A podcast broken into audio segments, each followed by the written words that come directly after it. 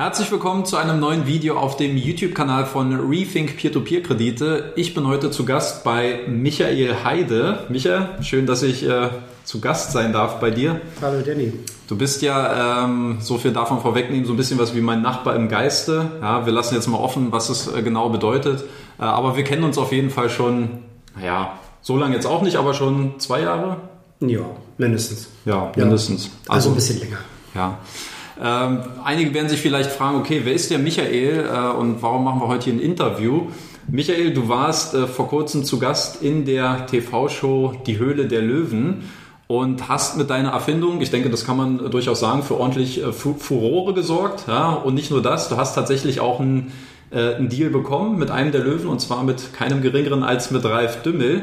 Und äh, ich finde es super, äh, dass du dich bereit erklärt hast, zwischen RBB Radio, RTL und Frühstücksfernsehen zu sagen, Mensch, für den Danny nehme ich mir jetzt auch noch mal ein bisschen Zeit, äh, um einfach so ein bisschen zu beantworten, wie diese Reise von dir, wie sich die gestaltet hat, ja, von deinem Produkt.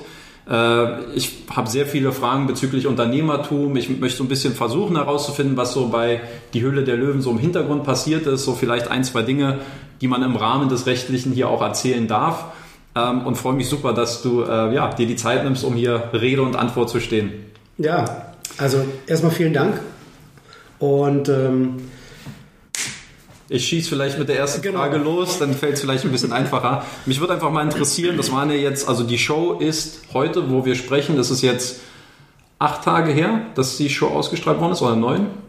Ähm, letzten Montag, genau. Ja, also eine Woche acht, jetzt acht her. Tage jetzt her.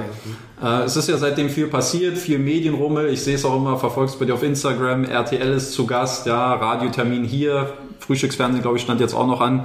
Ähm, wie geht's dir gerade aktuell? Wie nimmst du diesen ganzen Rummel nach der Show so um dich, um deine Person, um dein Produkt wahr, um dein Unternehmen, deine Erfindung? Äh, wie geht's dir aktuell? Wie ist so gerade das Befinden bei dir? Also aktuell ähm bin ich sehr müde, weil ähm, so viel Aufmerksamkeit ähm, sind wir gar nicht gewohnt. Ja. Ähm, ich weiß nicht, nach der, nach der Ausstrahlung ging es eigentlich sofort irgendwie ab zum Mond ja. und ähm, die, die Zahlen sind explodiert bei uns bei Social Media und ähm, eigentlich bist du jeden Tag nur noch dabei, irgendwelche Radioanfragen zu beantworten und ja. Ähm, bist halt wirklich auf immer jeden Tag gefragt. Und dieser Rummel ums Produkt, den kann ich gerade eigentlich ganz gut genießen weil wir haben all die Jahre dafür gearbeitet mhm. und, ähm, und jetzt ist eben so zu sagen, ja, eine ganz tolle Zeit für uns. Ja. ja. Also kannst du es zwischen diesem ganzen Terminstress, Zeitstress, hast du auch die Möglichkeit, auch mal vielleicht so eine Sekunde zurückzuschalten und zu sagen, so ein bisschen auch zu genießen, was gerade so passiert, weil du hast ja das schon vorweggenommen und wir werden gleich auch nochmal drauf eingehen, äh, sehr viel Herzblut in dieses Produkt gesteckt äh, und sehr viel Zeit aufgewandt, sehr viele Kosten auch, die damit involviert sind. Wie ähm, hast du also auch dem, so die Möglichkeit, das jetzt auch schon so ein bisschen zu genießen, zu reflektieren, was eigentlich gerade passiert oder äh Nein, also eigentlich nicht. Nee, also Zeit habe ich momentan gar nicht, weil es jetzt so, ich kann nicht mal zur Arbeit meine, meine, meine normalen Baustellen abarbeiten. Ja. Ähm, Nee, also Zeit irgendwie ist jetzt noch nicht. Ähm, ich hoffe, dass die Zeit vielleicht Ende des Jahres kommt, mhm. dass man dann sagt, okay, ähm, hat sich gelohnt, dass wir da hingegangen sind, egal auf welche Weise. Ne? Mhm. Aber ähm, wir sehen uns auf jeden Fall nach Ruhe, weil die letzten Jahre waren sehr anstrengend. Mhm. Und ähm, wir sind einfach froh, dass wir irgendwie jetzt ähm, ja, einen Investor an der Seite haben und ähm, die Märkte jetzt mehr beliefern als vorher. Ähm, das ist jetzt ein ganz anderes Ausmaß. Hm. So, und daher ähm, hoffen wir einfach jetzt, äh, dass es einen schönen Schwung gibt und dass wir irgendwie alle Spaß damit haben. Ja. Lass uns vielleicht mal deine Geschichte von vorne ein bisschen aufrollen. Ähm, ich werde natürlich für die, die es noch nicht gesehen haben, auch mal dein äh, Pitch bei Die Höhle der Löwen verlinken. Da könnt ihr euch das dann gerne nochmal anschauen. Nichtsdestotrotz vielleicht einfach nochmal ein paar Worten zusammengefasst. Ähm, dieses Produkt, äh, was du kreiert hast, was du selbst erfunden hast, was du auch patentiert äh, hast, eine ergonomische Tapezierbürste. Äh, wie kam es dazu? Wie bist du auf die Idee gekommen? Was ist so die Hintergrundgeschichte zu dem Produkt? Ähm, also ich war mehrere Jahre Ausbilder an der Schule und habe ähm, zweite und dritte Lehre ausgebildet und zur Prüfung geführt. Und ähm, ja, irgendwann wurden Stellen abgebaut und dann muss ich mir einen neuen Job suchen, bin ein Akkordtapezierer geworden hm. oder habe es versucht. Ja. Und, Wann ähm, war das? Welches Jahr? Äh, 2001, glaube ich, 2002. Und ähm, ja, bin dann damit die Jungs auf die Baustellen und ähm, die waren wirklich, die haben wirklich so extrem schnell tapeziert, mhm. ähm, dass man da Probleme hat, überhaupt annähernd hinterherzukommen. Mhm. Da musst du erstmal reinkommen. Ne? So, und da gab es eben diese, diese Holztapezierbürsten, die man ja eigentlich alle kennt aus dem Fachhandel. Mhm. Und wenn du da mit den acht, neun Stunden arbeitest, dann, ähm, ja, dann, dann hast du einfach Schmerzen in den Fingern. Und wenn du abends dann, ich habe abends mit den Jungs am Tisch gesessen, haben ein Bier getrunken und dann wurde eigentlich laut darüber gelacht, und die, und die meinten dann einfach, ja, da musst du dich irgendwie dran gewöhnen, mhm. weil äh, da gibt es ja nichts anderes. Und so ist eigentlich die Idee entstanden, dass ich dann irgendwie ähm, an, dem, an der normalen Holzbürste erstmal versucht habe, überschüssige Holz wegzusägen und die Borsten zu kürzen. Und dann habe ich den Griff größer gemacht, weil der Griffloch ist ja eigentlich kein richtiger Griff. Ja. Hab Teserband rum und ein, ähm, ein Taschentuch drunter, damit weich ist und so. Und so ist die ganze Idee eigentlich entstanden. Und ja, und mit diesem Prototypen habe ich dann noch weitergearbeitet, während die anderen Kollegen gelacht haben. ähm, und als ich dann zu Hause war, dachte ich mir jetzt, äh, jetzt baue ich einfach mal noch bessere Prototypen, mhm. habe viele Zeichnungen gemacht und ja, und dann nahm das irgendwie alles so seinen Lauf. Du bist dann irgendwann in so einem, in so einem naja, Uhrwerk drin ja. und kannst es nicht ganz stoppen.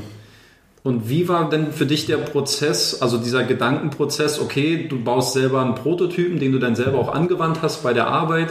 Ähm, jetzt hast du gesagt, die Kollegen haben dich vielleicht so ein bisschen belächelt, aber hat vielleicht auch einer mal gesagt, komm, gib mal rüber, ich will mal probieren, wie es ist. Und was war so deren Feedback am Anfang? Haben die gesagt, komm, lass gut sein? Oder haben die gesagt, ey, Micha, das könnte was werden, mach da, bleib da mal dran? Wie war das Feedback von deinen Kollegen unmittelbar? Also ausprobiert haben sie später dann alle. Ja. ja. Und ähm, wir haben ähm, weiß ich nicht, ein Jahr, zwei Jahre später habe ich ja immer noch Prototypen gebaut und dann haben wir ja wirklich auch die Borsten selber eingesetzt, mhm. schräg eingesetzt. Also da waren die Prototypen, Prototypen schon mehr wie ähm, das heutige Produkt. Ähm, und meine Kollegen habe ich immer wieder damit genervt. Wir waren auf den Baustellen, habe ich gesagt, mach doch mal. Mhm. Und die waren ja ehrlich gesagt, die waren schon total an den Nerven und haben gesagt, Mann, du und deine Bürste wieder, ja. Aber das Feedback war eigentlich durchgängig gut was mir eigentlich sozusagen den, den Schubs gegeben hat, denn wirklich drüber nachzudenken, ob man noch mehr macht. Also mhm. jetzt einfach vielleicht ähm, eine Firma zu gründen, ja. selber zu produzieren, war damals noch nicht so. Wir wollten es eigentlich patentieren und verkaufen, weil die, die Idee wurde immer besser. Ähm, ja, aber ich glaube, dass das Feedback von den Jungs war einfach so, mhm. und vom Handel, vom Handel ja auch. Also ich habe nachher Prototypen gehabt, die haben wir dann im Keller, haben wir die dann noch bunt gespritzt und so. Da habe ich sie dem Farbkurshandel gezeigt, der hat natürlich auch erstmal gelacht. Ähm, aber ich glaube, damals, da gab es so ein, zwei Farbkurshändler, ähm, die haben, glaube ich, den Wert schon erkannt. Mhm. Und die waren seit, glaube ich, seit 2000, 2017 kam mein Produkt. Und 2013, 14 haben die schon die ersten Prototypen gesehen mhm. und waren da eigentlich schon überzeugt. Und da war für mich ja denn, oder das ist ja denn für dich als Gründer auch mal wieder so ähm, auf jeden Fall die richtige Richtung, dass du sagst, ey, mhm. vielleicht sollte man es machen. Also wann war dieser konkrete Zeitpunkt, wo du gesagt hast, äh, das ist jetzt nicht nur irgendwie so ein Prototyp, den ich jetzt vielleicht für mich selber nutzen kann, sondern ich sehe da das Potenzial, was Größeres zu machen. Von welchem, in welchem Jahr ist das gewesen? Und äh, dann folgte, glaube ich, konsequenterweise auch die Unternehmensgründung, richtig? Genau, 2014. 2014. Genau. Das heißt, du hast jetzt eigentlich einen Zeitraum von zwölf Jahren von der ersten Idee, da könnte man doch was machen, der naja. Entwicklung bis hin zu, also was ist in diesem Zeitraum vielleicht noch passiert, weil du hast ja viel immer probiert, du hast du dann glaube ich auch in der Folge auch immer überlegt, okay, mir einen Designer zu holen, einen Konstrukteur, die das Ganze mal ein bisschen halt auf so einer professionellen Basis machen. Ja, das ne? kam viel später erst. Also du hast ja okay. von 2001 bis 2002 war ich Akkordtapezierer und ähm, derzeit ist eigentlich diese Idee entstanden. Dann ist meine Erfindung ja erstmal im Keller gelandet hm. Und als ich 2007 in der Meisterschule war, ähm, hatten wir irgendwie einen Dozenten, der über Patente gesprochen hat. Hm. Und das fand ich total interessant.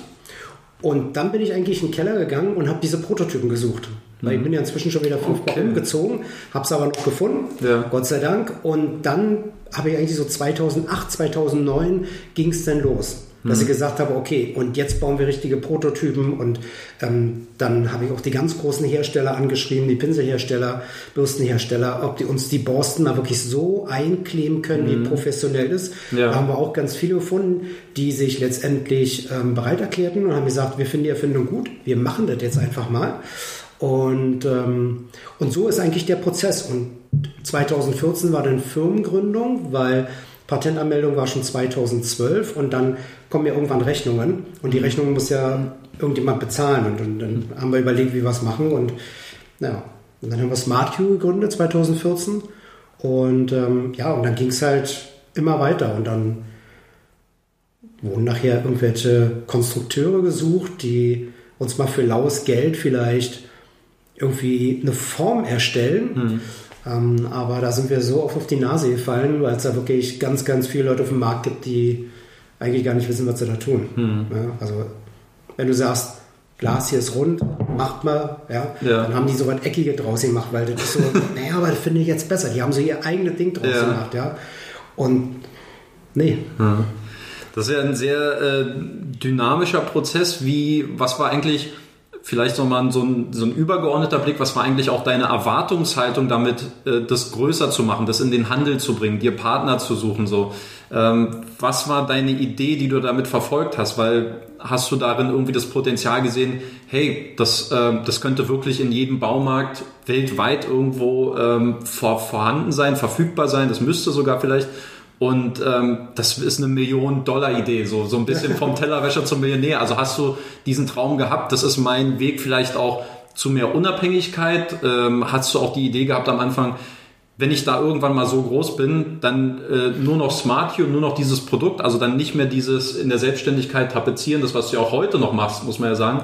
Hast du das als eine Möglichkeit gesehen, das quasi so ein bisschen an den Nagel zu hängen und dass dieses Produkt quasi dich so in so einen ja, so, so ein bisschen, dass das dein, deine, deine Berufung ist und weniger das klassische Ausführen, das Tapezieren an sich als, als, als Job. Also ich glaube, dass das unsere, ähm, unser Ziel nie war, dass wir irgendwie Millionäre werden. Ich glaube, dass, man, dass wir dafür zu bodenständig sind und ich glaube, dass man, man kann nicht einfach irgendwie sagen, dass man jetzt, ähm, dass unsere Intention jetzt ist, dass wir jetzt, wir müssen ja darauf hinarbeiten, dass wir eine Million machen oder so. Hm. Das Produkt ist gut, das stand für uns fest und deswegen haben wir gesagt, da wollen wir weitermachen. Und ähm, da im Bauhaus überall eigentlich nur diese Holztapezierbürsten gab, die ja unhandlich sind, war für mich klar, unsere ist handlich, unsere ist ergonomisch und damit, äh, damit muss die Tapezierbürste irgendwie auf den Markt. Kannst du vielleicht mal drüber sprechen, ähm, wie viel du finanziell investiert hast jetzt in diesem gesamten Prozess, jetzt vielleicht auch bis es dann äh, zu der Höhle der Löwen kam, worüber, dann, worüber wir dann gleich nochmal sprechen werden. Aber was ähm, hat es finanziell für dich bedeutet? Weil zeitlich ähm, hören wir heraus, das ist was, wo du mal so, immer mal so eine On-Off-Beziehung hattest, dann mhm. gemerkt hast, okay, jetzt wirklich äh, zeitlich, ich äh, will das voranbringen. Ähm, was haben wir da auch für Kosten dahinter gesteckt, um das alles wirklich auch zu entwickeln. Ja, war, glaube ich, ein sehr langer Lernprozess auch, äh, in dem du auch selber wahrscheinlich mitgewachsen bist immer. Patente könnte ich mir vorstellen, auch nicht ganz, äh, ganz günstig. Also was hast du da, wenn man das beziffern kann, an den Kosten? Was steckt da alles drin? Äh, was hast du da an, an finanziellen Ressourcen alles investiert in diese Tapezierbürste? Also bei Höhle hatte ich ja schon gesagt, 120.000 Euro. Wir haben es irgendwann mal ausgerechnet, man liegt so ein bisschen drüber. Hm. Ähm, Kosten habe ich eigentlich immer im, im, im Auge behalten. Ähm, dass nachher am Ende so viel wird, hätte ich nicht gedacht. Hm. Also ich wusste, dass ein Patent teuer sein wird. Aber ähm, wir wussten am Anfang ehrlich gesagt nicht so richtig, ähm, wir waren drin. Und wenn du drin bist, dann, dann, dann machst du einfach weiter und dann denkst du jetzt nicht so daran. Also ja. ich glaube, dass wir 2000, von 2008 bis 2010 war eher so diese On-Off-Sache, die du gerade gesagt hast. Wir waren mal wieder mit bei, dann kamen andere Sachen wieder und so. Aber ich glaube, ab 2010 ähm, haben wir da richtig Gas gegeben. Mhm. Und dann kamen natürlich auch die ersten Rechnungen. Ne? So, dann bist du beim Patentanwalt. Ähm, wir mussten erstmal einen richtigen Patentanwalt finden. Ja, da haben wir eigentlich Glück gehabt. Wir haben ähm, in der Friedrichstraße ähm, da jemand gefunden, der wirklich seine Sache sehr gut macht. Und da muss ich sagen, für alle, die auch eine Idee haben oder gründen wollen, hm. der, der richtige Patentanwalt ist ganz, ganz wichtig. Am hm. Anfang ähm, haben wir die ersten Rechnungen bekommen und da ist mir dann auch ehrlich gesagt ein bisschen schwindlig geworden. Hm. Aber ich kann heute sagen, ähm, er hat uns ganz oft den Arsch gerettet. Das muss man mal so sagen. Okay, kannst du ein plastisches Beispiel bringen vielleicht? Naja, es gibt eben viele Firmen da draußen, die dich einladen, eine mhm. ganz fette Präsentation wünschen. Danach gibt es noch ein schönes Abendessen und die dich loben und so. Und im Endeffekt laufen im Hintergrund ganz andere Sachen. Mhm. So. Und ähm, du bist ja sozusagen, du bist ja Gründer und du freust dich über diese Aufmerksamkeit, ja. ja ähm, aber die haben eigentlich am Telefon vorher schon mitgekriegt, dass das Patent nur angemeldet ist. Mhm. Und ich glaube, bei ganz vielen Gründern, bei, bei den Löwen ist es ja so, wenn du da hinkommst und sagst, du hast eine Anmeldung, dann ist es kein Patent. Diese Anmeldung kann jederzeit wieder kippen. Mhm. Also ich glaube, also ich kann sagen, wir haben unsere, unser Patent, glaube ich, vier oder fünf Mal eingereicht oder sechs Mal, ich weiß es gar nicht. Mhm. Und ähm, muss ja jedes Mal neu geschrieben werden vom Patentanwalt. Ja, und ähm, kostet jedes Mal wieder richtig Geld. Ich glaube, jede Einrechnung hat uns fast 1000 Euro gekostet. Wow. So, und das Geld muss ja erstmal kommen. Ja. ja. Und von daher, ähm, ja, also 2004, 2014 dann die Firma gegründet und ähm, ich glaube 2012, 2013 haben wir das erste Patent bekommen mhm. und dann kamen die ersten Rechnungen und dann musstest du zusehen, dann kam auch langsam meine Frau und meinte, ich glaube, wir müssen selber produzieren, mhm. ja, weil am Anfang war unsere Idee noch, dass wir dass wir Patent verkaufen. Mhm. Interesse war riesengroß, das muss man mal ehrlich sagen. Ich meine, ist ja nur eine Tapezierbürste, aber das Interesse von der Industrie war riesengroß. Mhm. Aber Patent wollte keiner kaufen. Ne? Mhm. So, von daher, so, jetzt bist du in diesem Schritt drin, hast ein Patent bezahlt, hast die ganzen ähm, Anwaltskosten gehabt. Ähm, du musst jetzt weitermachen. Jetzt kommt eigentlich so der nächste Batzen finanzielle, finanzieller Irrsinn auf dich zu. Mhm. Konstrukteur bezahlen, ähm, die Produzenten, ähm, weiß ich nicht, Materialkosten und ach, ist ja so viel. Ja. Kannst du das vielleicht, äh, also wie würdest du es erklären, dass auf der einen Seite es Hersteller gibt, die sagen, hey, super Idee, da könnten wir vielleicht was mitmachen oder so, wir wären interessiert, da mitzuwirken, aber dann beim Patent das zu übernehmen, haben viele zurückgeschreckt. Weißt du warum? Hast du vielleicht einen sehr hohen Preis dafür gefordert, um das abzutreten? Oder warum gab es da diese Zurückhaltung, wenn man auf der einen Seite so diese sieht, okay, wir würden da gerne was mitmachen, aber wir wollen nicht all in sein. Also wir würden jetzt nicht komplett das, das, das Projekt übernehmen wollen. Warum? Also einen Preis, ganz ehrlich, ähm, habe ich gar nicht aufgerufen, sondern ich habe äh, verschiedene ähm, Firmen angeschrieben, Hersteller angeschrieben, ähm, aus der Tapetenindustrie, Bürsten, Pinselhersteller. Also haben wir wirklich breit gefächert und haben nach Interesse gefragt. Und Interesse mhm. hatten viele. Aber wir sollten letztendlich ein Angebot machen. So, die Frage ist natürlich, was ist jetzt ein Patent wert, mhm. was noch nicht auf dem Markt ist. Ja. Ne? Ähm, eigentlich gar nichts.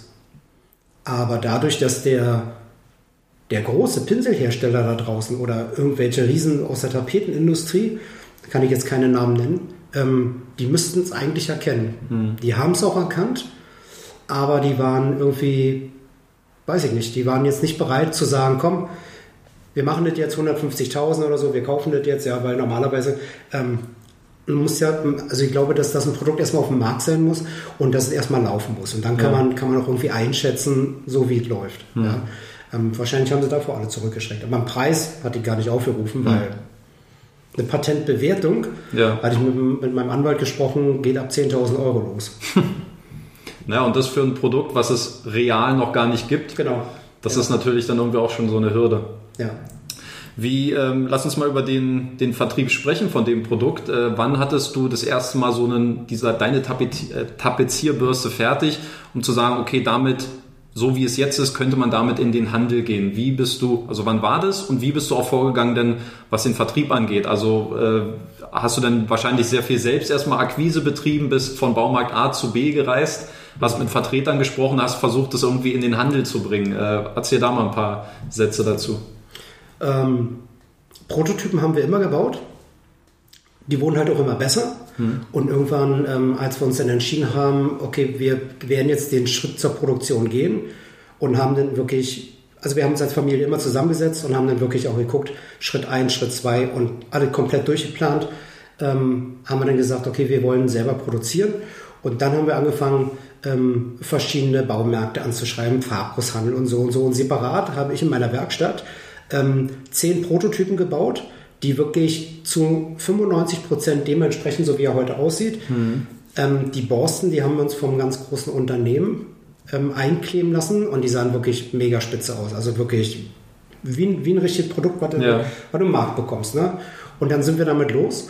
Und ähm, wie gesagt, Interesse war groß. Die Leute ähm, haben auch den Sinn verstanden.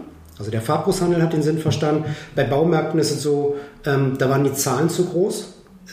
da musst du, glaube ich, erstmal in so eine in, in Vorleistung gehen, dass die erstmal gucken, um, mhm. wenn ein Produkt funktioniert, dann würden sie sich eventuell, glaube ich, darauf einlassen. Aber da waren wir noch lange nicht, da waren wir Lichtjahre von entfernt. Ja. Für den Farbgroßhandel war es einfacher, dass wir gesagt haben, hier, ihr habt unsere Spitzen äh, Prototypen, probiert die einfach mal aus. Ne? Und dann, ich glaube, die Hälfte sind verloren gegangen. die haben sie gar nicht mehr wiedergebracht, ne? weil jeder wollte ja testen. Und, aber die Feedbacks waren einfach wieder so gut, dass wir gesagt haben, okay, für uns gibt es keinen zurück, wir müssen das jetzt machen, ne? Ja. egal was das jetzt kostet. Und bei mir war es irgendwann so im Kopf, das ist so mein Baby und ich möchte, mein, mein, mein Weg ist so, ich, den ich jetzt gehe, ich möchte unbedingt irgendwann im, im Handel sehen. Mhm. Ich möchte reinkommen, möchte meine Tapezierbusse sehen, möchte den glücklichen Handwerker sehen oder so und da wollte ich eigentlich hin. Ja. ja.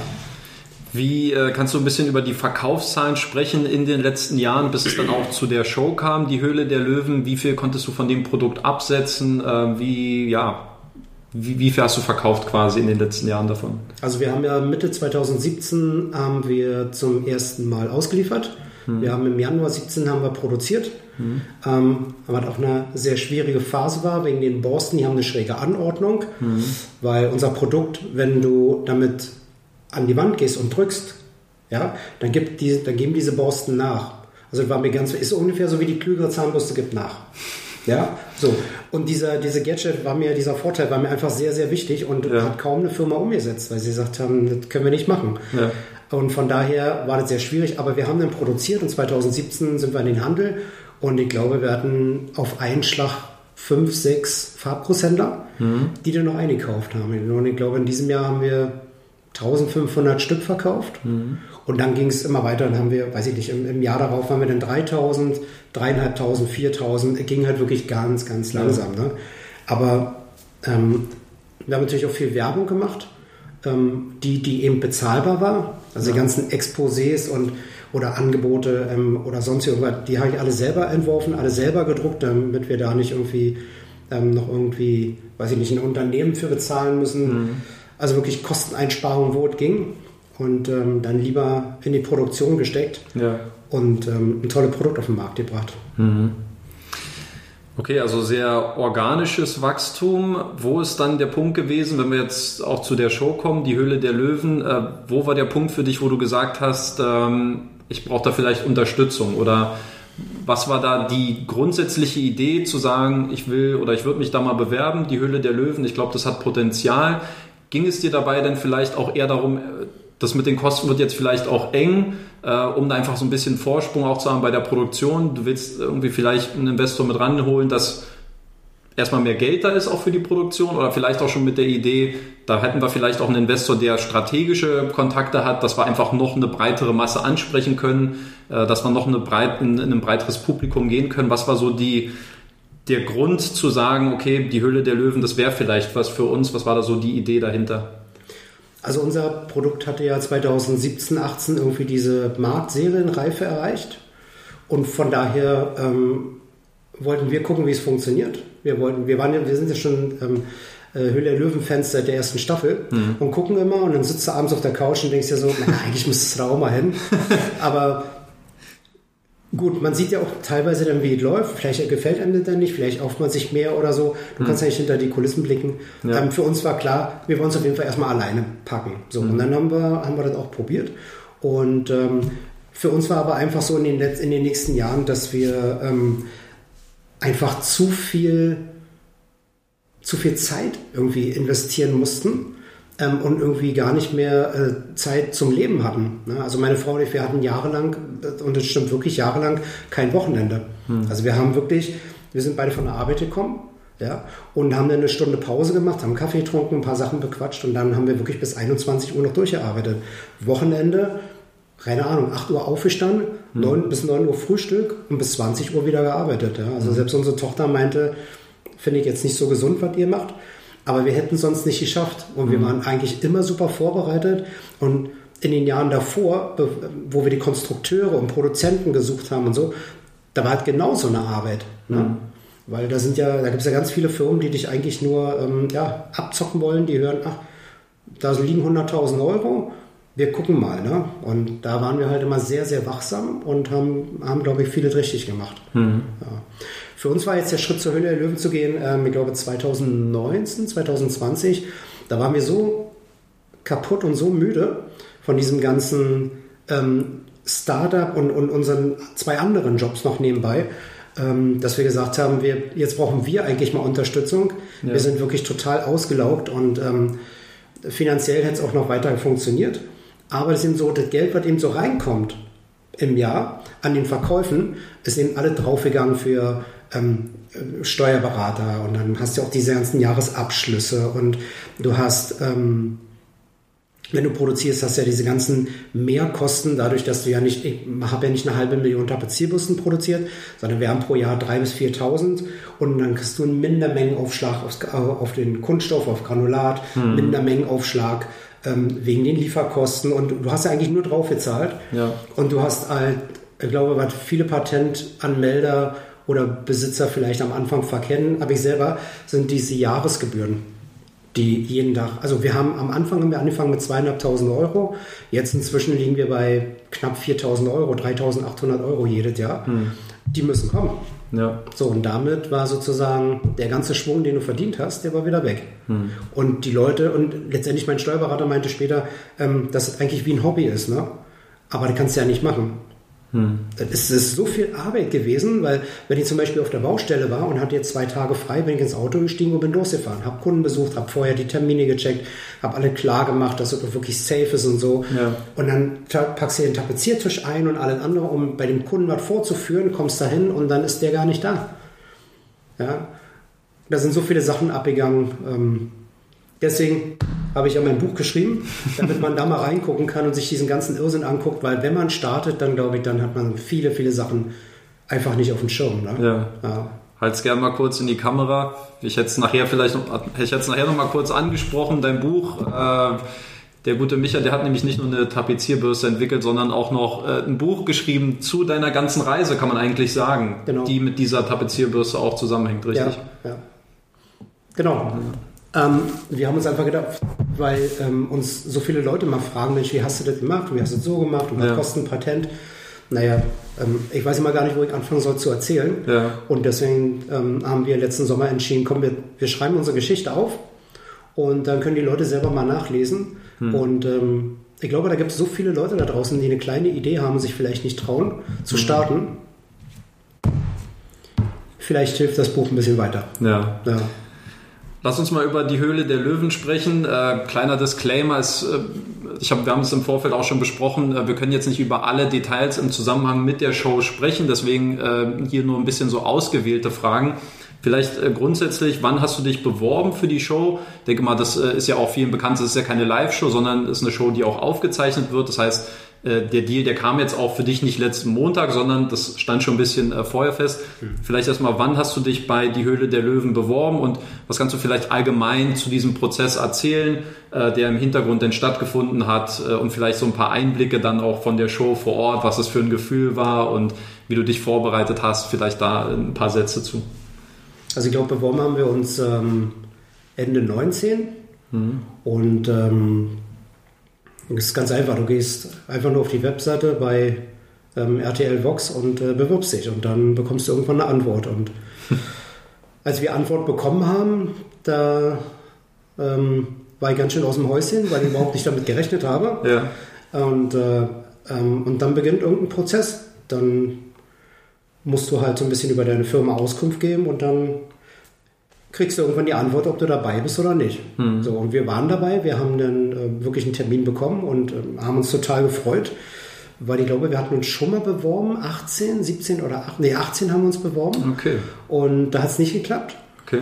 Und diesmal hatten wir wirklich Glück und ähm, haben einen Termin bekommen und durften dahin. Und dann ähm, ja, sind wir angereist, einen Tag vorher sind wir angereist und dann durfte ich sogar mit meiner Frau noch die Bühne hinten bauen, also diese Wände, und dann haben wir noch ja. tapeziert mit dem Team von Sony. Und es war echt ein tolles Team, hat total viel Spaß gemacht. Wir hatten echt viel Spaß. Und ähm, ja, und dann ging es nach ging's ins Hotel und dann konntest du noch mal ein bisschen entspannen. Und am nächsten Tag ähm, fährst du dann nochmal in die Studios und dann wartest du eben auf deinen Termin. Mhm. Und hast da eigentlich auch nochmal eine tolle Zeit und siehst dann mal wirklich alles live, ne? so wie du eigentlich aus dem Fernsehen kennst. Mhm. Und es ist schon sehr beeindruckend, wenn du dann diese ganzen, ähm, ja, wie soll man sagen, dieses ganze Studio mal wirklich ja. live genießen kannst. Und äh, diese ganzen Kameras und so, bist ja, du bist ja nicht gewohnt. Ja. Und, äh, ja. Für mich war halt so, jetzt bin ich hier mit meiner Tapezierbürste und äh, werde hier heute pitchen und war ja. für mich völlig surreal. Ja. ja. also keine Ahnung. Also alleine schon, ich bin aufs Gelände gefahren und habe erstmal einen Parkplatz gesucht. Am Tag vorher war alles frei. Ja. und am Tag des Pitches bin ich raufgefahren, da war gar nichts frei. Irgendwie war alles belegt. Und ähm, dann hat Judith Williams gerade draußen gestanden und hat, glaube ich, ein Interview geführt. Mhm. Und dann bin ich an dir vorbeigefahren und dachte mir so, oh krass, heute siehst du die alle noch live, ja? Ja. Und äh, die Aufregung war echt am Zenit. Mhm. Es war, auch ein, war es auch ein, äh, ein One-Taker? Also hast du denn irgendwie im Pitch gesagt, Freund, ich muss noch mal durch die Tür, das, das war gerade nichts und die haben gesagt, klar, Micha, komm einfach noch mal rein? Oder war es wirklich One-Taker und du musstest dann deinen Mann stehen? Nee, du kriegst ein Go und dann gehst du durch diese Tür und das ist ja so diese Größte, denn wo du denkst, oh man krass, hier sind so alle Gründer durch, ja. ja. Und da sind ja auch tolle Geschichten hinten bei rausgekommen. Ähm, und dann pitchst du deinen Take da und dann, dann mhm. ziehst du es einfach durch. Ja. ja. Also es, wenn, du, wenn, wenn du denn davor stehst, mal wirklich denn, ähm, dann ist es in dem Moment so, ach hey, die sind wirklich alle da. Ja. Du musst das jetzt hier machen. ja. Aber im Endeffekt, ähm, ja. du kriegst ja um dich herum, kriegst ja kaum irgendwie was mit, wenn die Kameras fliegen oder hm. Aber die sind ja auch irgendwie alle ganz nett. Also ich glaube, wenn man mit Respekt den Löwen da gegenübertritt, ja, und da nicht irgendwie erzählt, dass die Firma, die es eigentlich noch gar nicht gibt, 2,7 Millionen wert ist oder so. Ähm, ich glaube, wenn du da ehrlich und authentisch bist, ähm, dann sind die doch ganz nett zu dir. Mhm. Ne? Ja, ich glaube, du hast ja, das war zumindest meine, mein Eindruck, wo ich die Show gesehen habe, äh, bist ja, glaube ich, auch sehr sympathisch rübergekommen und glaube ich, das war auch, glaube ich, was vielen auch imponiert hat. Letztlich hast du drei Angebote bekommen, das ist ja auch ja. eine Wahnsinnsquote, ja, manche gehen da leer aus und bei dir haben sie sich schon fast drum gestritten. Komm, Micha, ich bin dein Mann, der Heiratsantrag, ne? Ich erinnere mich. Genau. ähm, was mich äh, in, in, dem Moment, wo ich gemerkt habe, okay, du hast drei Zusagen, war mein erster Gedanke, ja, vielleicht bist du von der Bewertung zu niedrig rangegangen. Vielleicht hast du da ein bisschen zu konservativ gespielt. Du hast ja angeboten 15% der Unternehmensanteile für 40.000 Euro. Mhm. Vielleicht mal ein Wort dazu, wie bist du, weil daraus ergibt sich ja erstmal eine Unternehmensbewertung. Wie bist du da vorgegangen? Hast du dich da beraten lassen? Gibt es da Faustregeln, Umsatz multiplizieren mal X oder was ist das Potenzial? Also wie bist du auf die Unternehmensbewertung an sich gekommen? Erste Frage. Und die zweite, ähm, ich stelle es nochmal, falls es, falls jetzt vergessen wird, äh, falls ich es nochmal vergesse. Ähm, wie bist du denn auch auf diese 15% gekommen für 40.000 Euro? Also was waren da deine Gedanken? Warum genauso viel Prozent für so viel Geld? Mhm. Aber vielleicht erstmal Stichwort äh, Unternehmensbewertung. Wie bist du da rangegangen? Also ich glaube, wir haben uns da gar nicht jetzt so den Kopf zerbrochen, weil für uns war klar, wir haben jetzt eine Zusage, wir haben ein Glück, wirklich zu den Löwen zu gehen. Mhm. Und wir dürfen dahin und wir haben die einmalige Chance zu pitchen. Ähm, also glaube ich, war auch ganz wichtig, dass du, dass man da auch einfach ehrlich und authentisch bleibt. Und meine Firmenbewertung, also die hätte ich jetzt vom Steuerberater wahrscheinlich errechnen lassen können. Aber darum ging es mir ja gar nicht, sondern mir ging es eigentlich darum, dass ich, dass ich einen strategischen Partner mit an Land ziehe, ähm, der die Sache in die Hand nimmt und sagt, komm, jetzt mhm. gibt es nur noch den Raketenantrieb, weil du hast es selber geschafft, dein Produkt in den Markt zu bringen. Dein Produkt hat sich ja mehr oder weniger irgendwo etabliert. Ja? Die Handwerker kennen mein Produkt alle. Ein Produkt ist gut, ist mhm. keine Spinnerei. Ja? Also die Vorteile, die ich auf der Verpackung zu stehen habe, die gibt es wirklich. Die kannst du sofort ausprobieren. Also ist jetzt nicht irgendwie, keine Ahnung, irgendein Produkt, was viel verspricht und nichts kann. Ja. ja? Sondern diese Produkt ist, glaube ich, genauso ehrlich wie ich. Mhm. Ähm, und für mich war wichtig, nicht, dass ich jetzt 100, 200, 500.000 Euro habe, wo ich ehrlich gesagt soll man die in mhm. Werbung stecken oder bauen noch eine, ein anderes Produkt? Ja. Also für mich war wirklich wichtig, weil Geld habe ich ja selber noch. Für mich ist einfach wichtig, dass man sagt, ähm, ich brauche jetzt einen strategischen Partner. Mhm. 15 Prozent von meiner Firma war auch okay. Passt immer so mit 40, 50.000 Euro zusammen. Ich glaube, ja. da braucht der Löwe so nicht drüber nachzudenken. Das wird ja. eh Taschengeld. Ja. ja. Und für mich war wichtig, ich gehe dahin, bin einfach ehrlich, präsentiere mein Produkt und wenn die 15 Prozent mit dem Taschengeld zusammenpassen, ja Jungs, dann hm. muss es schon klappen. Dass jetzt gleich Nils Klargau kam oder dass überhaupt jemand kam, habe ich überhaupt nicht mit gerechnet. Ja. Weil für uns war eigentlich klar, ähm, wir gehen da rein, ich zeige mal meine Tapezierbürste und gehe dann winkend durchs Tor zurück. Ne? Und ähm, aber dass dann drei Angebote kamen, da war ich wirklich, ich glaube, konnte man noch sehen, hm. dass mir die Worte gefehlt haben. Also stand da wirklich mit dem Mund offen. Ich wusste gar nicht, was ich sagen sollte. Und ähm, ja, als dann Ralf noch kam, war ja sowieso mein Wunschinvestor. Das hast du auch gesagt in der ja, Show? Da war dann so wirklich. Hm. Da ist mir gar nichts mehr eingefallen. Ja. Eigentlich bin ich ja in der Show noch nach hinten. Ja. Ähm, und habe noch meine Frau angerufen, aber wurde ja, wurde ja okay. rausgeschnitten. Und, ähm, aber meine Frau ist nicht ans Telefon gegangen, weil die Verbindung im, im Hotel nicht da war. Ach, ja. ja die hatte, und sie hat die ganze Zeit gewartet und dadurch, dass ich mich stundenlang nicht gemeldet habe, ja. wusste sie, okay, wenn jetzt das Telefon klingelt, dann habe ich auch keinen Deal. Ne? Ja. So, aber ich hatte ja bereits einen Deal. Ja. ja, war ein ganz, ganz toller Moment. Ja, stark. Und ähm, von diesem Moment, wo dann quasi diese Zusage kam, okay, Ralf Dümmel, es klappt, ähm, bis zu dem Moment, heute quasi, wo ähm, die Show dann ausgestrahlt worden ist, kannst du erzählen, so, was ist so im Hintergrund passiert? Also was, äh, was kannst du preisgeben mit dem Team von Ralf Dümmel? Wie häufig standet ihr im Austausch? Wie häufig habt ihr Kontakt? Was habt ihr alles vorbereitet? Da vielleicht so ein, zwei Hintergrundgeschichten, was möglich ist zu erzählen. Naja, also eigentlich, du kannst es ja im Internet überall nachlesen. Ist ja, glaube ich, immer der gleiche Prozess. Wenn du den Deal hast, dann bist du ein, zwei Wochen später bist du bei, ähm, bei Ralf Dümmel dann persönlich in mhm. Stapelfeld und dann sitzt man eben am Tisch und dann wird dieses ganze Produkt eben komplett auseinandergenommen mhm. und sind ein Haufen Leute, die da involviert sind und ähm, dann wird verbessert, überlegt und dann wird einfach, ähm, ja, wirklich das Ziel ist, dass man, dass man einfach eine tolle Verpackung, dass das Produkt einfach noch mehr aufgewertet wird mhm. und dass man maximal das Beste herausholt. Also mhm. denk mal, so wie überall. Ja. Und dann hast du halt einen Haufen Ansprechpartner und jeder kümmert sich um dich. Und also wir hatten das Gefühl, dass das eigentlich wie eine Riesenfamilie ist. Ne? Ja. Weil du hast dann jeden Tag irgendwelche Leute, mit denen zu tun, dass die den Fragen stellen. Und man ist in stetiger Verbesserung. Ähm, ja, mhm. also war auf jeden Fall eine aufregende, tolle Zeit. Ja. Die, ich kann mir vorstellen, die konzipieren ja dann irgendwie auch, oder im Hintergrund wird dann das ganze Marketing auch gesteuert, wenn man auch weiß, okay, da gibt es einen Deal, dass dann die Leute aus dem Team auch äh, da mal anrufen, da mal anrufen und so ein bisschen auch die Leute so ein bisschen darauf vorbereiten, dass man jetzt eine neue Story dann auch mit dir platzieren will, mit deinem Produkt. Ähm, das erste, was du mir auch dann gleich geschickt hast, ich glaube, es war am nächsten Tag nach der Aufzeichnung oder zwei Tage später, ich weiß nicht, ein oder zwei Tage mit QVC. Äh, was kannst du da erzählen? Das wird ja dann auch irgendwie festgestanden haben, Micha, du musst zu QVC, musst da dann dein Produkt äh, präsentieren. Äh, wie lief es bei QVC ab? Auch sehr unterhaltsamer ähm, Clip, den ich empfehlen kann. Ich werde ihn auch mal unten verlinken. Ähm, wie war das dort vor Ort zu sein? Ähm, also meinen eigenen, meinen eigenen Pitch habe ich ja ähm, am Montag selber erst gesehen und war natürlich aufgeregt. Und meine Frau ja. und ich, wir waren in, ähm, in Düsseldorf da sind wir in so einer schönen Lounge gewesen und da konnten wir wirklich den, den Pitch dann auch genießen. Und pünktlich 23 Uhr ähm, hat mich die Regie dann abgeholt und wir sind nach oben ins Studio. Mhm. Und da ging es eigentlich gleich Schlag auf Schlag. Dann hat mich der Moderator kurz zur Seite genommen für eine Minute, dann haben wir uns hingesetzt und hat mich äh, also es war am Tag, wo es ausgestrahlt wurde. Am Tag, wo es ausgestrahlt, aber okay. um 23 Uhr live. Ne? Ja. So, genau. Und er hat mich zum Produkt kurz ein paar, ein paar Sachen gefragt und meinte, komm, wir gehen mal rüber. Jetzt werden wir das Produkt mal vorführen. Ja. Und wir standen eigentlich kaum am Tisch. Ich habe die Tapezierbürste in der Hand genommen, habe nochmal gesagt, also bin ja mal eine Quasseltasche, ne? Ja. irgendwie so, naja, der ergonomische Griff und so. Und auf einmal meint er, sind schon 400 verkauft. und da war ich so ein bisschen irritiert, weil ich ja. habe ja noch gar nichts gemacht. Ne?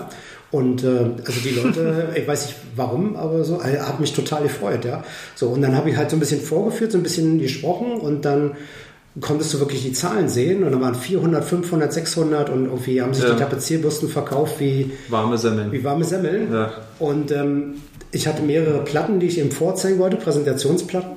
Und ich war gerade bei der zweiten und auf einmal hat er gerufen, wir sind ausverkauft. Ja. Und da war für mich, ja, das war wieder so ein, so ein, so ein so ein Moment, den du nicht glauben kannst. Ne? Ja. Ausverkauft heißt, es waren, glaube ich, 3000 Stück und dann gab es nochmal eine Warteliste mit 800, glaube ich. Genau. Also hinter der Bühne wurde mir die Zahl gesagt. Ähm, weil ich selber habe es jetzt gar nicht so mitgekriegt, weil ich ja. war immer darauf konzentriert, irgendwie vielleicht in die richtige Kamera zu gucken oder ihm nicht zu nahe zu kommen. Wir haben ja Corona, ne? Ja. Ähm, also von daher, ja, war der Moment war so, ja, war so mhm. ist das jetzt gerade wirklich passiert? Ja. ja und, ja, und anschließend ähm, ähm, bin ich dann raus, habe mein Handy angemacht, hatte irgendwie auf einmal 188 WhatsApp-Nachrichten. Meine Tochter rief an und meint, dein Social-Media-Kanal hier, der explodiert gerade. Wir ja. haben 1200 Abonnenten mehr gehabt. Also für uns sehr viel. Für ja. andere ist es wahrscheinlich lächerlich und so, aber für uns war es sehr viel. Und im Internet hatten wir wirklich hunderte von Kommentaren, ähm, die eigentlich nur positiv waren. Und die Leute haben, haben die Tapezierbus, haben sie geschrieben, auch gekauft oder wollen sie kaufen, ja. obwohl sie sie gar nicht brauchen. Ja, also fand ich so nett, fand ich so süß. Ja. Ähm, hat mich echt irgendwie berührt. Ja. Was ich interessant fand, ähm, du hast es ja als Tapezierbürste, das ist so für den, für den, sagen wir das, für den Maler oder für den Handwerker, jemand, genau. der wirklich so denn, ne, das tagtäglich benutzt. Und dann bei QVC habe ich gesehen, okay, das hatte eher so die Funktion, man kann mit der Bürste einfach überall alles sauber machen.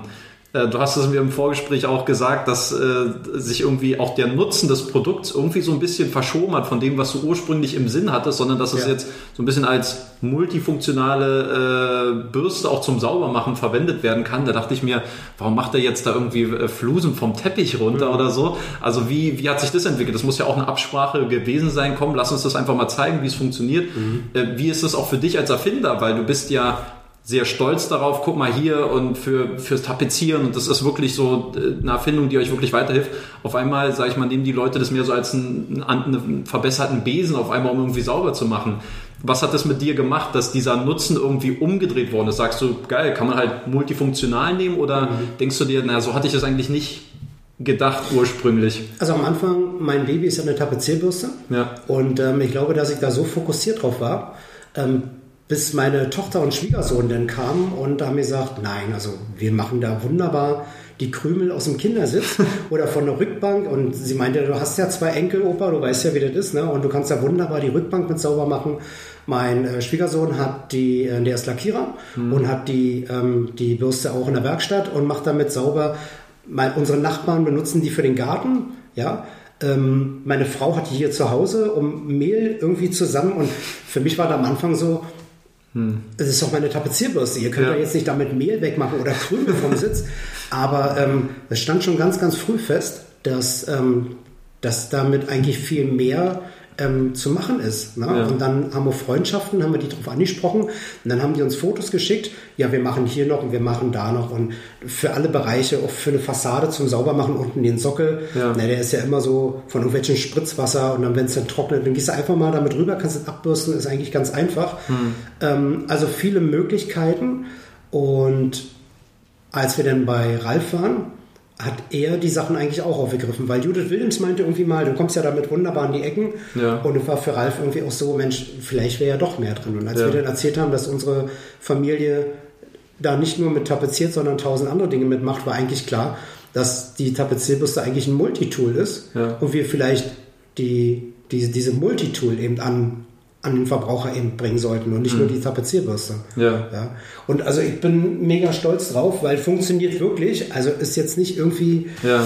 Äh, ja, irgendwann, wo man sagt, hier, das ist äh, Schnelle Geldmacherei. Genau. So, ja, also die Tapezierbürste, oder besser gesagt die Haushalts- und Tapezierbürste, ähm, die gibt es wirklich her, was auch verspricht. Ja. ja. Was ich interessant finde, ich habe in der Show aufgegriffen, du hattest ja damals mit deinem Prototyp, ich glaube, Herstellungskosten von um die 5, 6 Euro. Genau. Und für 25 Euro hast du es verkauft. äh, wie hat sich äh, der Preis jetzt auch entwickelt? Natürlich, wenn man in höheren Mengen produziert, kann man natürlich auch günstiger äh, das Ganze auch verkaufen. Da gab es sicherlich im Hintergrund auch Gespräche, was ein guter Marktpreis wäre, um auch eine möglichst breite Masse damit äh, abzuholen. Wie viel kostet es aktuell? Weil äh, auch eine ganz interessante äh, Randnotiz. Mein Vater hat mich heute, wo ich erzählt habe, dass ich jetzt zu dir gehe und äh, dass du jetzt bei der Höhle der Löwen warst. Und da hat er gesagt, ach ja, das habe ich jetzt in der Werbung auch schon zwei, dreimal gesehen und wurde hier beworben und ich glaube mal so für um die 10 Euro. Mhm. Ähm, was ist so die Preisstrategie? Kannst du sagen, für wie viel das äh, ist es gerade vielleicht so eine Angebotszeitraum, wo man das nutzt und eher für weniger Geld anbietet, wie sich das vielleicht auch dann in der Zukunft entwickeln wird? Was kannst du zu den Preisen sagen und der Preisentwicklung? Also Zukunft weiß ich nicht, muss man sehen, bestimmt eigentlich der Verbraucher. Ne? Ja. Wir hatten damals diesen, diesen Preis, als ich bei Löwen war und ähm, zwei Wochen nach dem Pitch ähm, hat er sich verdoppelt. Da haben die Produzenten noch angerufen und haben gesagt, wir können es nicht mehr machen für den Preis, ja, weil mit dem Borsten einschießen ist wirklich sehr teuer und dann waren wir schon bei ich glaube, 9 Euro oder so. Ja. Und dann ist er bei uns irgendwie, da haben wir gar keine Marge mehr gehabt. Ne? Und ansonsten der Verkaufspreis bei den Profi-Handwerkern für 25 Euro. Ähm, ist ja, liegt ja im Preis des Normalen. Also es gibt ja Tapezierbürsten für 50, 60 Euro und die mhm. haben nicht mal einen Griff. Ja, also von daher war unser Produkt, denke ich mal, Preis-Leistung ähm, absolut okay. Und da darf man auch nicht vergessen, da ist ja noch der Handel dazwischen. Meinetwegen mhm. hast du vielleicht noch zwei Handelsstufen. Ähm, da bleibt für uns als Gründer eigentlich gar nichts übrig. So. Ähm, jetzt ist eben so, du, wenn du einen Investor hast, der hat natürlich ganz andere Möglichkeiten. Der drückt auf den Knopf und äh, stellt mal schnell ein paar hunderttausend her. Mhm. Und da hast du ganz andere Produktionskosten. Ne? Das ist ein ganz anderer Apparat, der dann da läuft. Bei uns war das einfach eine ganz kleine Kiste. Mhm. Ja, wir haben gesagt, wir stellen pro Jahr ein paar tausend Stück her der Produzent, der sich da auf uns eingelassen hatte, da muss ich heute noch sagen, vielen, vielen, vielen Dank. Ja, ähm, weil einen Produzenten zu finden mit so einer geringen Stückzahl, mhm. hast du kaum eine Chance. Der hat gesagt, komm, wir machen es, wir bauen das Werkzeug, wir bleiben an eurer Seite. Ähm, und da muss ich sagen, wirklich, kann ich den Namen sagen? Klar. Ja, Kölner Plast, Kölner Plast in Port, Porta Westfalica. Vielen, vielen Dank. Vielen Dank für eure Hilfe. Ähm, der hat uns einfach diese Chance gegeben, dass wir starten konnten. Mhm. Ja? Und ähm, dass die Produktionskosten und so natürlich teuer sind.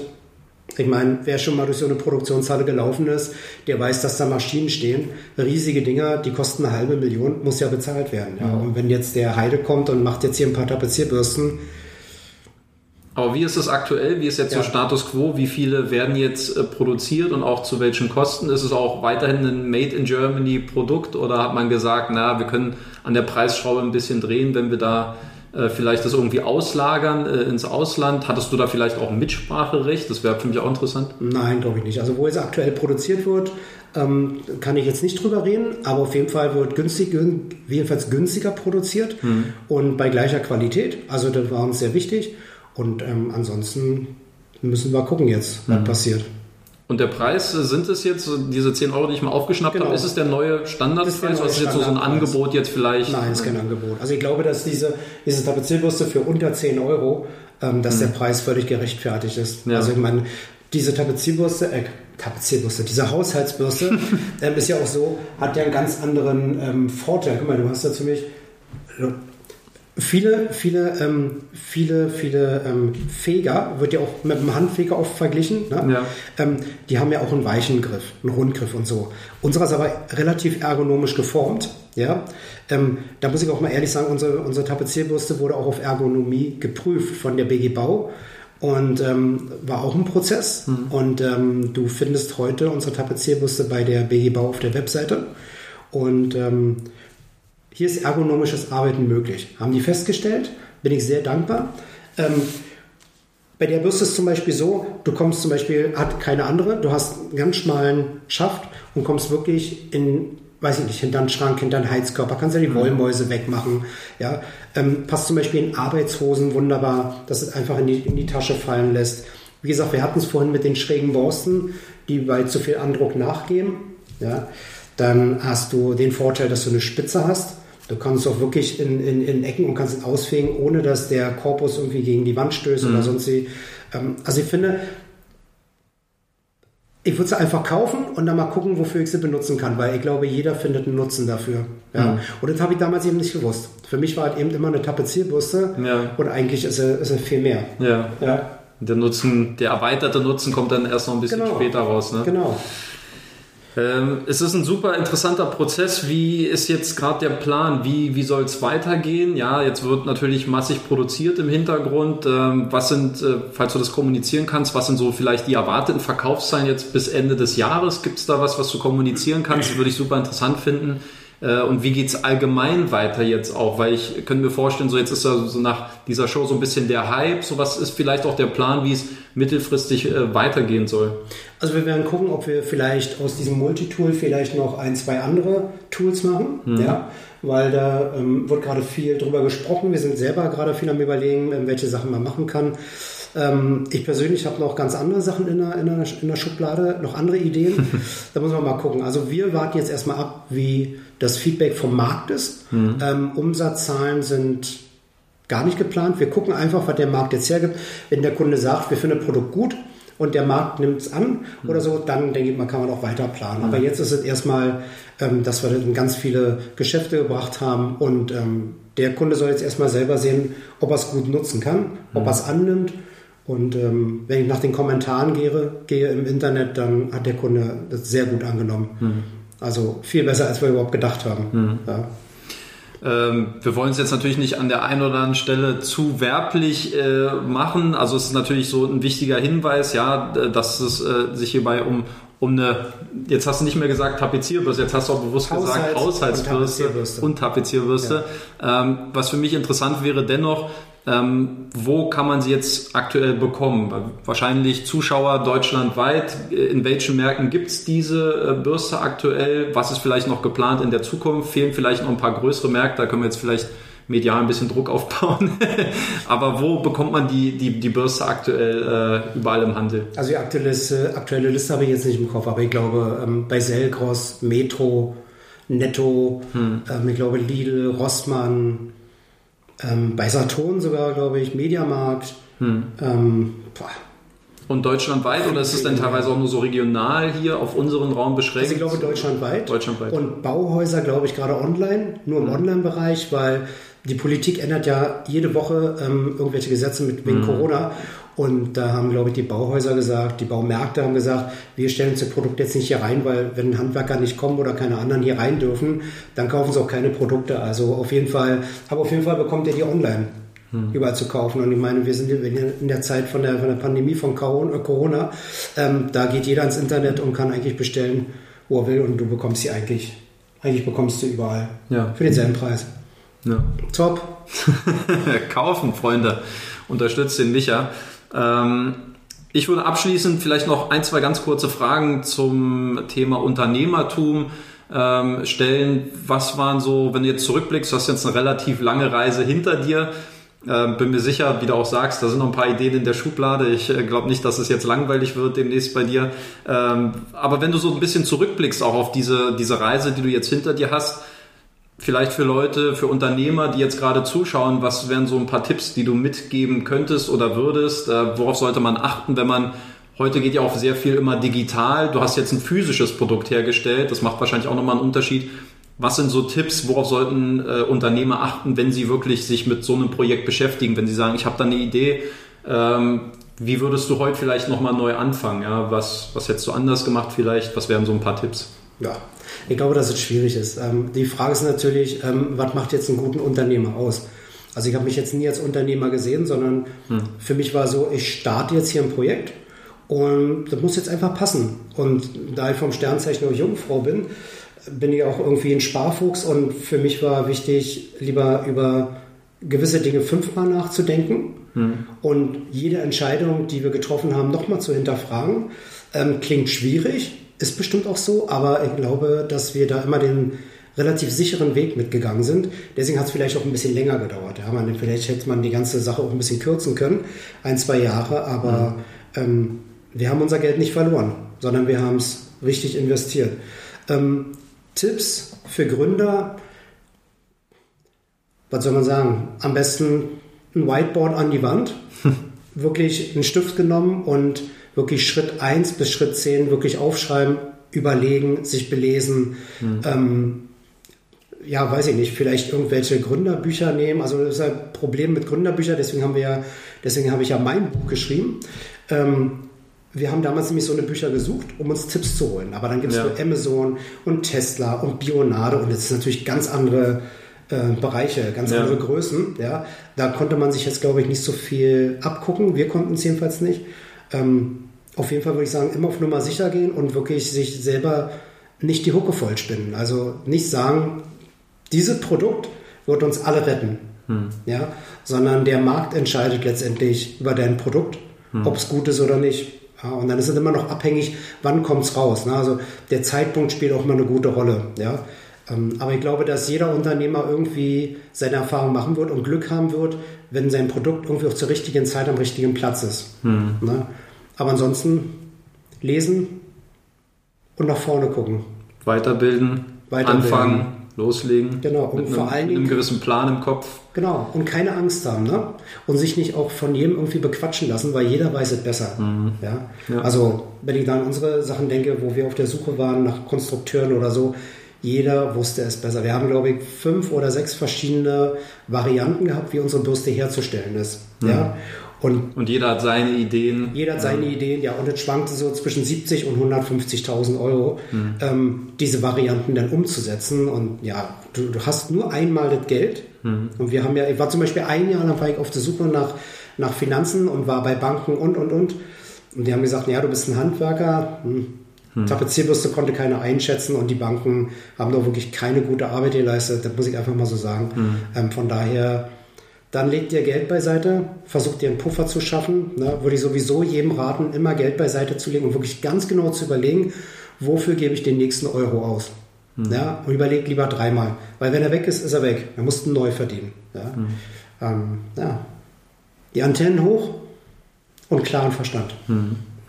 Und für dich persönlich ist es jetzt auch so, wo du gesagt hast, ähm, du willst dich jetzt noch stärker darauf fokussieren und vielleicht so auch deine Selbstständigkeit in den Hintergrund so ein bisschen rücken lassen. Also ist es was, wo du dir vorstellen kannst, auch, dass es langfristig deinen Lebensunterhalt sichern soll? Ähm, ist jetzt wahrscheinlich in der Phase noch sehr schwer absehbar, aber ist es einfach ein nettes Zubrot, was du jetzt siehst für die Rente perspektivisch mit einem guten Partner, dass da immer mal wieder auch äh, eine schöne Ausschüttung für dich bereitsteht? Oder sagst du, nee, das will ich jetzt schon irgendwie hauptberuflich machen und dann auch vielleicht die Zeit haben, parallel noch an weiteren Ideen zu arbeiten?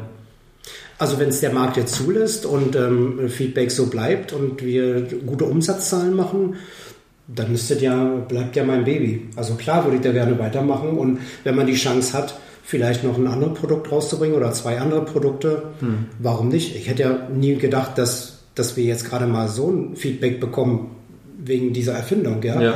Wer weiß, was mit den anderen Erfindungen ist. Also ich würde ja schon gerne dranbleiben, ähm, aber auf der anderen Seite bin ich auch Handwerker mit Leib und Seele hm. und liebe auch meinen Beruf und ähm, würde gerne trotzdem irgendwie beides weitermachen. Keine Ahnung. Ich muss, wir müssen erstmal in der Zukunft gucken, ja. wie sich die Sachen jetzt verbinden lassen. Hm. Okay. Super, ich würde sagen, äh, an der Stelle ähm, können wir den Cut machen. Ich glaube, wir haben gute 50 Minuten gesprochen. Ich denke mal, da okay. war jetzt äh, ordentlich was mit bei. Micha, vielen lieben Dank, dass du die Zeit genommen hast in deinem äh, viel beschäftigten Terminkalender. Äh, irgendwas, was wir vielleicht noch nicht gesagt haben, irgendwie letzte Worte an die Zuschauer, irgendwie Sachen, die vielleicht unerwähnt äh, geblieben sind, was du noch gerne mitgeben möchtest. Deine letzten Worte bitte. Oh wow. Ähm, ja, also auf jeden Fall jeder, der eine Idee hat, ähm, sollte die auch umsetzen. Sonst, ähm, glaube ich, kann es sein, dass er die vielleicht ein Leben lang mitträgt. Ich habe meine Idee lange mitgetragen und ähm, ich muss das einfach machen, sonst wäre ich nicht glücklich geworden. Mhm. Ja, auch wenn es hart ist. Aber ähm, wenn ihr eine Idee habt, dann setzt sie auf jeden Fall um. Bleibt dran. Okay. Super. Und wenn ihr jetzt bis zum Ende dran geblieben seid und äh, euch das Interview dann sehr wahrscheinlich auch gefallen hat, dann kennt ihr die üblichen Mechanismen. Lasst ein Like da, äh, kommentiert gerne, ähm, wie euch das Interview gefallen hat. Falls ihr Fragen an Micha habt, ja, äh, schreibt sie gerne in die Kommentare. Micha, weiß gar nicht, ob du einen YouTube-Account auch hast mit SmartQ. Ja, haben wir. YouTube und Instagram. Ja. Mhm. Dann wird er Micha auch antworten. Also wenn ihr Fragen habt, gerne in die Kommentare. Micha, vielen lieben Dank für deine Zeit. Wir machen den obligatorischen. Danny, vielen Dank. Und äh, weiterhin viel Erfolg. Dankeschön.